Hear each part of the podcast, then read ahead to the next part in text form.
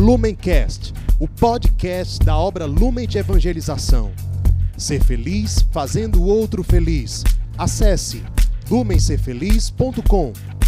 Olá, meus irmãos, sejam bem-vindos a mais um Palavra Encarnada, nossa meditação diária a partir do Evangelho. E o Evangelho de hoje, terça-feira, dia 14 de dezembro, está em Mateus, capítulo 21, versículos de 28 a 32. Mais uma vez nós nos reunimos em nome do Pai, do Filho e do Espírito Santo. Amém. Vinde, Espírito Santo, vinde por meio da poderosa intercessão do Imaculado Coração de Maria, vossa amadíssima esposa. Vinde, Espírito Santo, vinde por meio da poderosa intercessão do Imaculado Coração de Maria, vossa amadíssima esposa.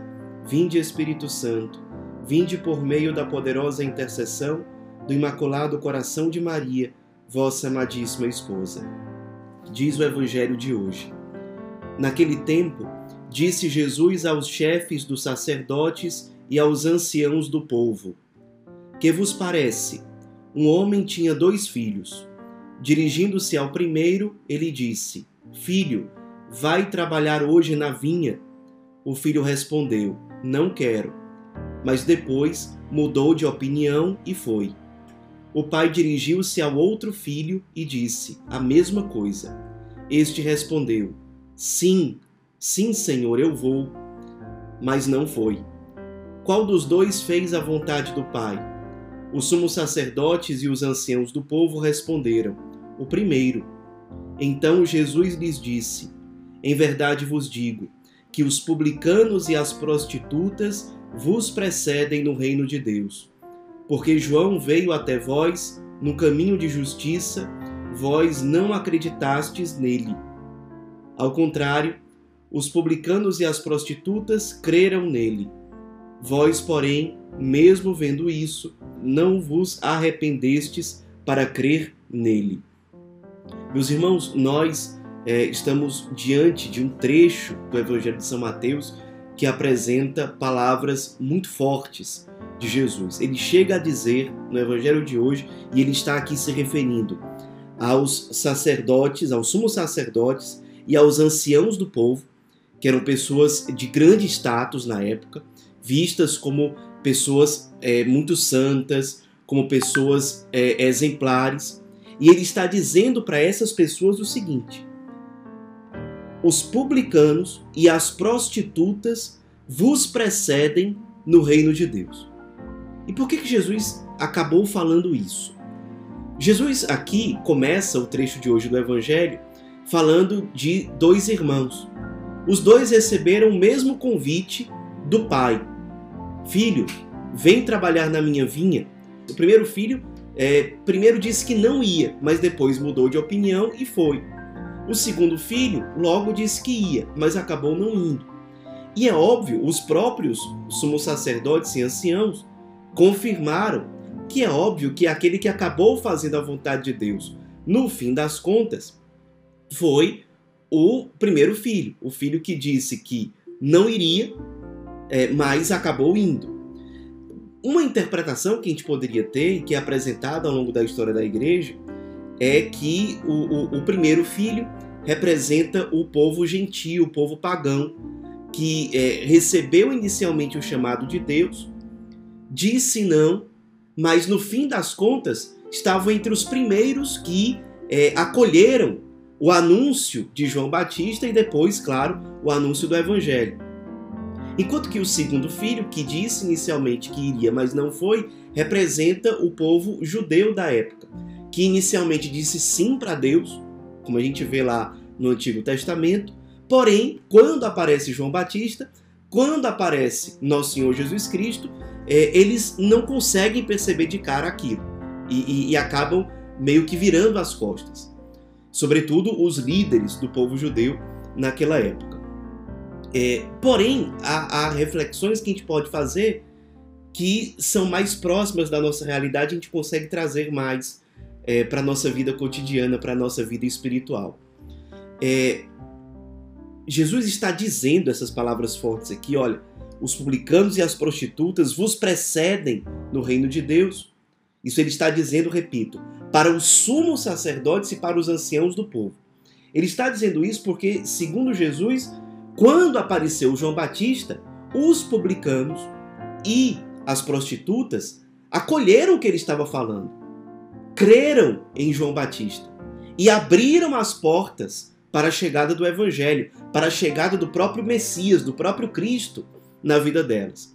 Enquanto que, diante de João Batista, aqueles líderes judeus que eram é, tidos como as melhores pessoas, as mais exemplares, viraram as costas para aquilo. E viraram as costas também para o Cristo. Viraram as costas para o Evangelho, para a salvação. Isso faz a gente pensar que é, a gente tem uma facilidade muito grande para julgar pessoas que estão em situação de pecado público. Ou seja, a situação de pecado delas é uma coisa que está à vista de todos publicano, só o fato dele ser publicano naquela época já dizia que era um, era um pecador, porque era um cobrador de impostos, estava trabalhando para o Império Romano, era um traidor dos judeus.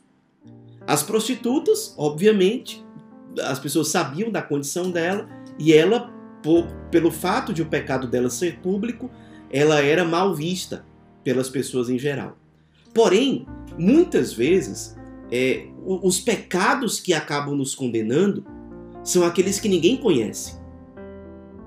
Só que Deus, o olhar de Deus, não é simplesmente o olhar da sociedade, não é o olhar da opinião pública. Medite hoje sobre isso. O peso que tem, a visão que Deus tem de você é infinitamente maior do que a de toda a opinião pública. As pessoas podem achar você o máximo, mas Deus que conhece quem realmente você é e sabe das suas podridões, daquilo que você faz no escuro, que você faz às escondidas. Esse olhar é o olhar da verdade. E é um olhar que muitas vezes nos constrange. Esse olhar é muito mais crucial para a nossa vida e para o destino da nossa vida do que simplesmente olhares de pessoas que até nos, nos aplaudem, mas que não sabem da lama que corresponde à nossa vida real. Né? Ou então o contrário, como aconteceu na vida de vários santos. As pessoas olham para eles e, e, e, os condenam e os perseguem. Fizeram isso, por exemplo, com o Padre Pio. Enquanto que Deus conhece aquela pessoa e sabe que ela é fiel aquele olhar de Deus tem muito mais peso para a vida desses santos do que os olhares de todos aqueles que os condenavam e que os perseguiam. É por isso que eles tinham firmeza. Porque os santos construíam a sua história, a sua biografia, à luz do olhar que Deus tinha sobre eles. Isso estrutura a vida de uma pessoa. Isso estrutura a personalidade de uma pessoa. Isso dá substância, isso dá firmeza à vida dela, à identidade dela.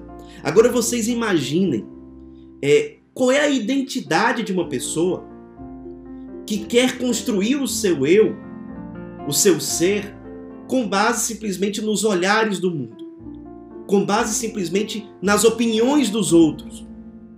Você percebe que, que não existe uma identidade aí, não existe um eu, não existe um ser. Existe, existe simplesmente uma máscara que se molda de acordo com aquilo que é esperado pelos de fora. Porque no fim das contas, essa máscara, ela não tem substância, ela só quer agradar, ela só quer aplausos, ela só quer um ego massageado, ela só quer uma afirmação externa. Aqui não tem maturidade, não tem firmeza, não tem consistência. O que faz uma pessoa ter uma vida ressuscitada, uma vida santa, uma vida configurada ao Cristo, é porque essa pessoa constrói toda a sua história tendo como centro e como referência primeira o olhar de Deus sobre ela. E para ela saber que olhar é esse, ela precisa, precisa ter um grande amor à verdade um grande amor à verdade que está expressa, por exemplo, nas Sagradas Escrituras, nos ensinamentos da igreja, no testemunho dos santos. uma grande humildade para se deixar moldar pela verdade.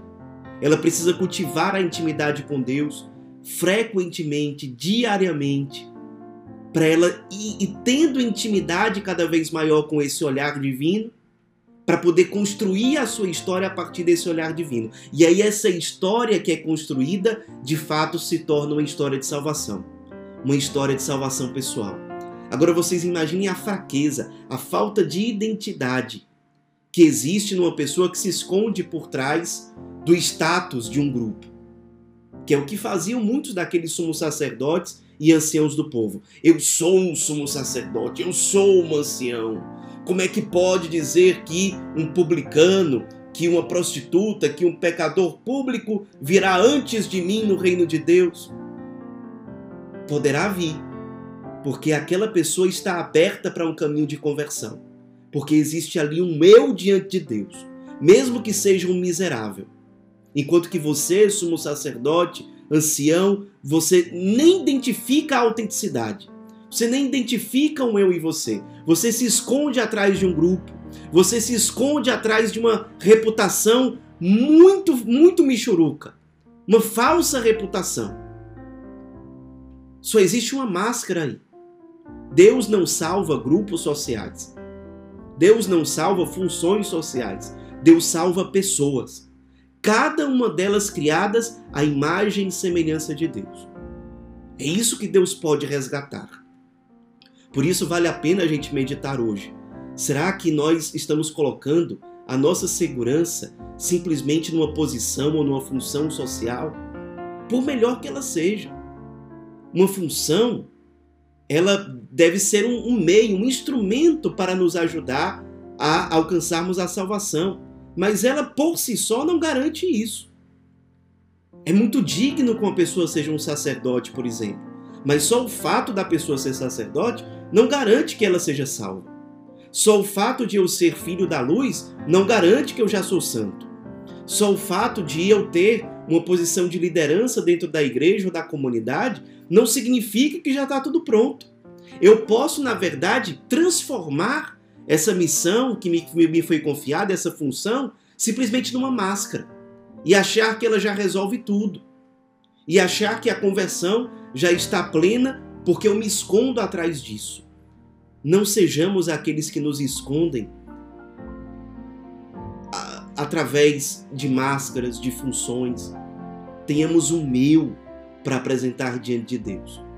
Mesmo que seja um eu miserável mas se Deus vê diante dele um eu miserável, que se apresenta como um mendigo que suplica e que pede perdão, mesmo que seja um pecador público, Deus pode pegar esse eu e moldar, e transformar, e configurar a ele, trans e transformar aquele eu no ressuscitado. Porque ali existe um eu miserável, mas autêntico, humilde que ama a verdade e que se abre para a misericórdia de Deus. Agora, a salvação, o reino de Deus, não pode chegar diante de algo que não é um eu, diante de uma farsa, diante de um teatro, diante de uma máscara. Aprendamos que cultivar o relacionamento com Deus exige verdade, exige humildade, exige abertura e não é, simplesmente um, um, um, um teatro que é apresentado diante de Deus. Que Deus nos dê a graça da humildade. Isso vai nos ajudar, inclusive, a não ficarmos mais julgando os outros por qualquer coisa, mesmo por, por, por pecados públicos que eles têm. Porque nós conhecemos a nossa miséria também. Isso nos abre para que a salvação vá tocando a nossa vida até que tome posse de todo o nosso ser. Meditemos sobre isso, que a palavra de Deus hoje, mais uma vez, nos configure mais ao coração do ressuscitado. Ave Maria, cheia de graça, o Senhor é convosco. Bendita sois vós entre as mulheres, e bendito é o fruto do vosso ventre, Jesus. Santa Maria, Mãe de Deus, rogai por nós, pecadores, agora e na hora de nossa morte. Amém. Lumencast, o podcast da obra Lumen de Evangelização. Ser feliz fazendo o outro feliz. Acesse lumencerfeliz.com